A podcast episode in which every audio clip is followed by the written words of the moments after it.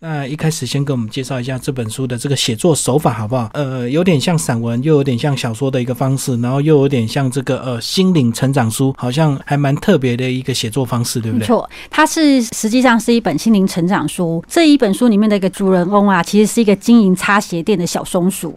他听说啊，只要来到他这家擦鞋店的人啊，本来是愁眉苦脸的，最后都会满面笑容的走出去。为什么呢？因为大家来这边其实是要把自己在生活中、工作中遇到的一些不如意讲给小松鼠听。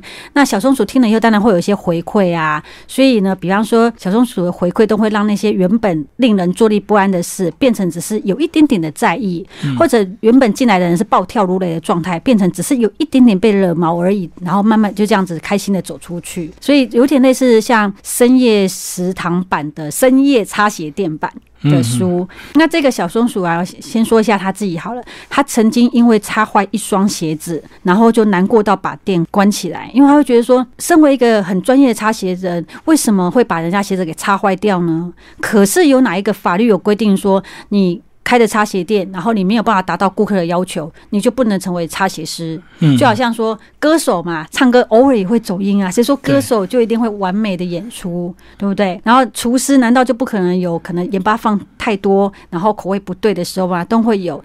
那他曾经因为擦坏一双鞋，所以把这条鞋店关掉。可是也就是他关掉在想的那段期间，他突然领悟到很多，就是其实这好像只是自己的一个内心镜片在作祟。其实你只要拨开你镜片上那。一层雾，你再重新看这件事情，你会发现到，哎，其实这是一种成长的过程。其实简单讲，就像我们这个有句话说：“人有失手，马有失蹄”啊。那即使你是一个再专业的这个专业人士，有时候难免会有一些意外状况。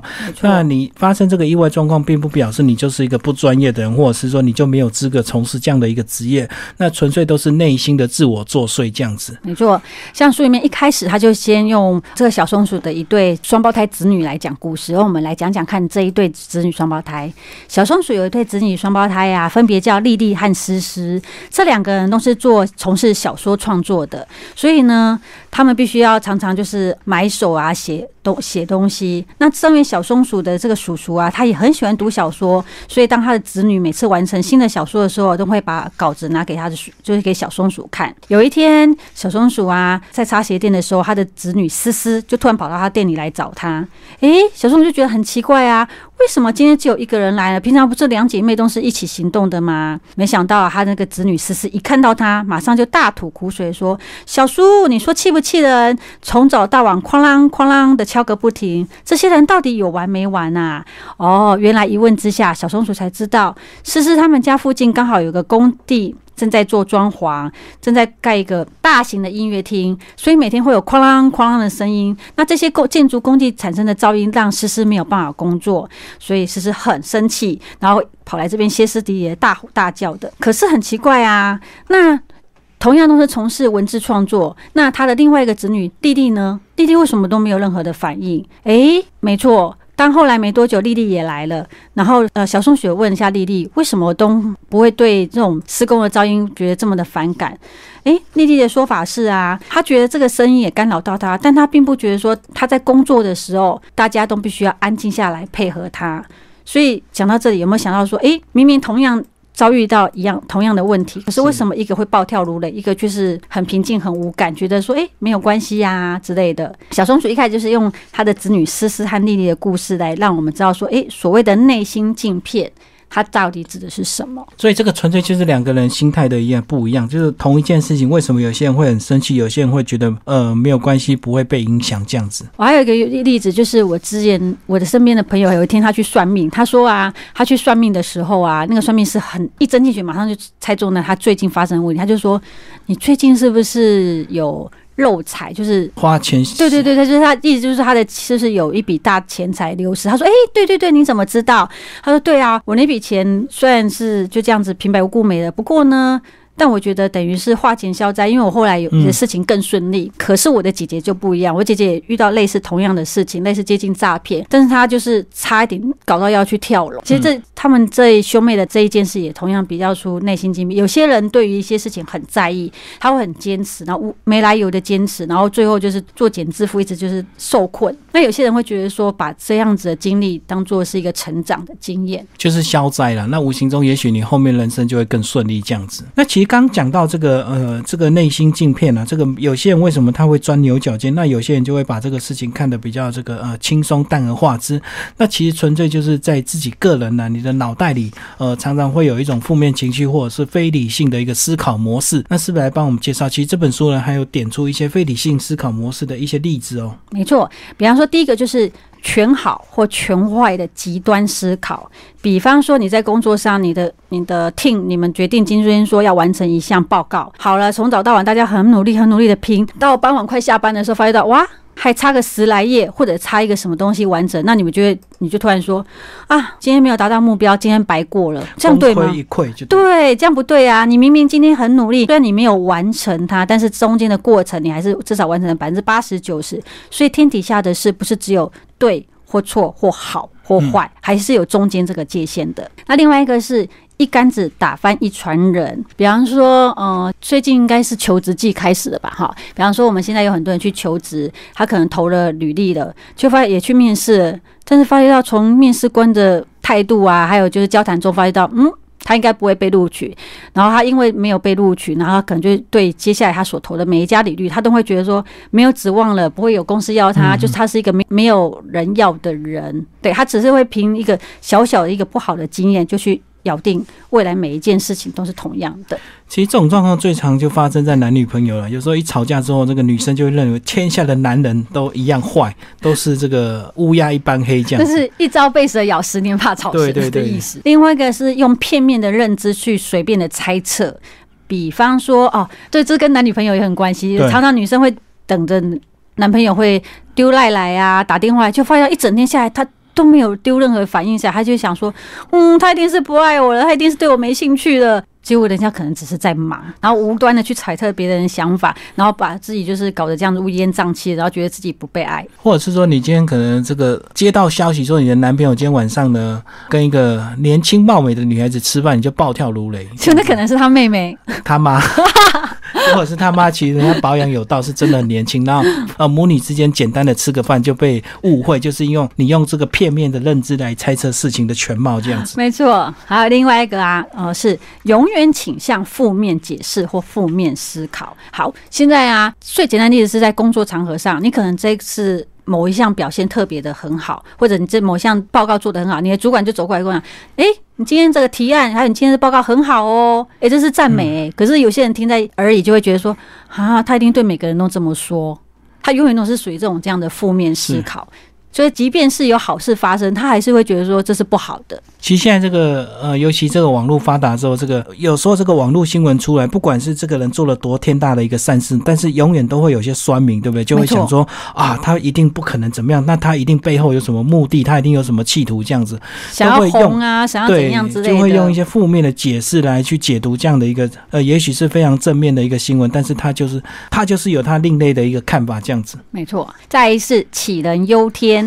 我知道很多情侣在谈恋爱的时候啊，可能会买一些情侣装啊，然后情侣鞋啊，甚至情侣杯啊。然后我们现在举例就是，比方说，突然你发现到自己的杯子，你跟你男朋友的杯子。哎，破了，那你就会想说，哈，是不是这代表我们的未来就很不顺遂啊？我们的恋情凶多吉少，这就是一种杞人忧天，喜欢把事情严重化，然后对你的未来都是充满了一些悲观的想象。这个就是那个情侣啊，去买一颗梨子切开，然后一人吃一半，然后那女生啊分离，那个梨子分开了，就象征你们会分手这样子。还有还有就是送伞。对，男朋友送了你女朋友一个伞，那女朋友马上就崩溃，哈，送伞？你是暗示我要离 要要这个闪你远远的，嗯。还有一个呢是妄自菲薄，就是喜欢放大自己的过失啊或缺点。比方说，办公室女生常常就会一起在茶水间聊东西、聊聊天嘛，然后或者在化妆室聊八卦。那突然有个同事就说：“哇，你皮肤好好，好细致哦。”然后呢，他表面上没有反应，但是心里是在想说：“皮肤好有什么用？身材这么差，没有魅力。”诶，别人人家赞美是你的优点，你为什么要去想？又想出了一大堆自己的缺点之类，然后把自己的一些成就啊、优点啊贬得一文不值。好，其实那像这种状况，就是有点这个呃，有时候人家的赞美你，可能会真的是呃，不管是自卑心理作祟，或者是你可能有些负面情绪，你就会觉得说，呃，甚至有一些人他比较邪恶，他可能还会想说，诶，你是不是有求于我？不然你今天干嘛突然赞美黄鼠狼给击败年那种？对，就是也许人家是真的很单纯的跟你这个赞美，你今天这个发型很好看看啊，你今天衣服很漂亮，但是你也许就是会觉得啊，这衣服明明就才一九九，你为什么故意说很漂亮？你是不是在讽刺我？对，在反讽我这样子？啊，基米，你今天的发型很棒哦。对啊，我也觉得，其实本来就是这样。好，还有就是你太情绪主导一切了。比方说你要去面试的时候啊，因为现在求职机太多人面试，我们常常讲到一些面试。你要去面试的时候，你就好紧张，好紧张。可是你紧张就紧张嘛，你就开始在心里面一直在想一些不好的。比方说你会不会，你就开始在想说说，等一下他问的问题我会答不出来，等一下在面试的时候我给他的观感可能不好。然后你甚至已经想到说我不会录取，你可能连面试都还没面试，你就已经先想到不好的结果。就是你的情绪去主导了一切。其实，当你有这样的情绪，无形中就会表现出你的反应，跟反映在你的外在。那很自然，人家就觉得对这个面试你的这个长官，他也会感受到你今天是不是有点状况，或者是你这个呃可能有点不 OK 这样子，反而会影响到自己的一个面试成绩，这样子就是杞人忧天嘛。没错，还有一个就是先入为主的帮别人贴标签。其实我们在工作场合上啊，常常会遇到有一些同事，就是我们。不喜欢他，然后我们自然而然就会一直扩大他的缺点，扩大他的缺点。比方说，今天好，如果说大家要去聚餐好了，那每个人大家讲好说，每个人先收，先交个三百块钱。好，到了下班要去准备去聚餐，发觉到还是有一个人没交，那你可能心里第一个就想说，哎，那李金明一定又是他没交，但实际上这只是因为你可能讨厌他，所以你第一个想到的是他，但是。有可能是别人呐，结果真相是自己没交。对，因为你是收钱的，所以你就漏到了自己。你不可能自己左手交给右手，所以这个通常状况最后就发现原来是你少算自己这一份。对，所以这种先入为主替别人贴标签也是一种很。不理性思考的方式，对，就是这个人如果常常拖延的话，你就会认为什么事情都拖延。其实有点像这个，比如说这个办公室有时候一些东西啊，可能不见了，你就会以为说啊，那个人很小气，一定是他偷吃我的东西，怎么样？结果真相是什么？老鼠吃掉了。对对，等你到茶水间才发现那个包装，然后破了一个洞，被老鼠拖到边边去，你才发现原来是你自己小人之心度君子之腹这样。嗯。然后呢，第九个是把责任全部都揽到自己身上，这在职场上常常有，但在家庭中也也有，比方说。我知道现在有很多妈妈哦，只要遇到小朋友考试啊，一定会全程陪伴，然后在旁边帮小朋友扇风啊、递茶水啊什么之类的。然后等到放榜的时候，突然发现啊，小朋友没有考上，然后他就会把所有责任都放在自己身上，是不是自己哪里做的不好啊？比方说，是不是不够关心小朋友的课业啊？还是说他有什么地方是他不懂的时候，我都没有去指导他？反正就是把所有的。错错都揽在身上就对了，嗯，就是等于说发生问题的时候，他们没有很客观去检讨到底为什么，而是就是全部承担。对啊，你刚刚举那个考生那个扇扇子的例子，他是会不会想说，哇，我应该带电风扇去才对，搬人气，扇子那个那个扇风那个那个力道不够，害他这个头昏脑胀，考试考不好这样。然后呢，最后一个就是看坏不看好，看事情常常都只看坏的一面，都抹掉了一些正面的评价。嗯，像你刚刚讲那个酸民的例子好了，比方说现在。明明有个人做了一个好事，可是就是真的会有很多酸民一直在讲说，其实他真正的目的，他的背后的动机是什么？嗯嗯，对。然后如果那个人自己本身很在意的话，他可能会觉得，哎，对于自己所做的这件好事，他完全就。把自己所做的好事情抹灭掉，他只是会执着在那些孙明讲他的坏的一些部分，他就只看到那些坏的，没有看到自己散发出来好的正面的能量。因为其实像这种状况，有时候是个当大家会去批评你做的好事的时候，有时候是因为这个我们当事人啊，这个我们自己这个生活过得不如人家，所以有时候我们就会故意批评贬低对方，来证明我不是不优秀，我是因为怎么样这样子。其实真的网络有蛮多这种文化的，对不对？我表现的没有办法比你好，那至少我可以把你骂的比。我烂这样子，反正你又不知道我是谁。对对对，然后就是打键盘这样子。对，好，那最后何乔来帮我们做一个总结。嗯。其实这本书啊，沮丧吧没关系的。其实我们最主要是要让大家就是从你要脱离你一些内心镜片。那既然要脱离一些内心镜片蒙蔽你的眼睛、你的内心的话，那最重要就是要自己的情绪自己救。嗯，比方说你要随时要去擦拭自己的内心镜片，你要清除一些你的一些执迷挂念。像我们刚刚讲那些例子，其实有很多都是你自己的成见跟你的执念造成的，所以你要定期去清理。那擦拭你这些你内心镜片的方法有很多。比方说，你要去分析你的情绪，找出你执念的原因、执念的所在，然后去戳它。比方说，你如果很 care 什么事情，你就应该要去了解说，为什么你这么介意别人对你的看法？原因在于说，其实你是渴望别人对你的认同。对，那你撇开这些以后，你就会知道说，其实因为你渴望，所以导致于说你在意别人的看法，那你就可以比较看得开，你可以去修正一下你的思考模式。那我们刚刚提到那些十个非理性的思考模式啊，你也可以从中去找出说，诶，哪一个是你最常犯的？比方说是杞人忧天，还是说是凡事往坏处想这一类的？嗯嗯，你就可以去学习去解决自己的情绪的问题。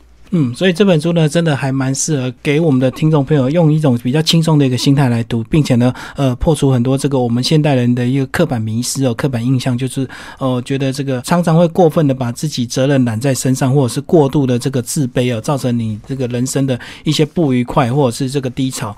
而且像这个小松鼠啊，它本来是在这个因为这个窗外客人鞋子把店关了，到最后它觉悟了，它反而还多增了一个业务，叫做能够。帮这个客人啊，这个擦拭内心镜片，本来是纯粹听客人这个发牢骚而已，到最后他还能够开导这个客人这样子。对，所以就是像这本书一样，这个也这边预祝每个听众朋友，这个呃每个人呢都很顺利哦，然后每个人的内心镜片都是非常明亮的，然后不要被一些不必要的事情的去蒙蔽自己，然后造成自己的生活的一个不开心。啊，今天非常感谢何乔为大家介绍这本书哦，新自然主义所出版《沮丧吧没有关系的》，谢谢。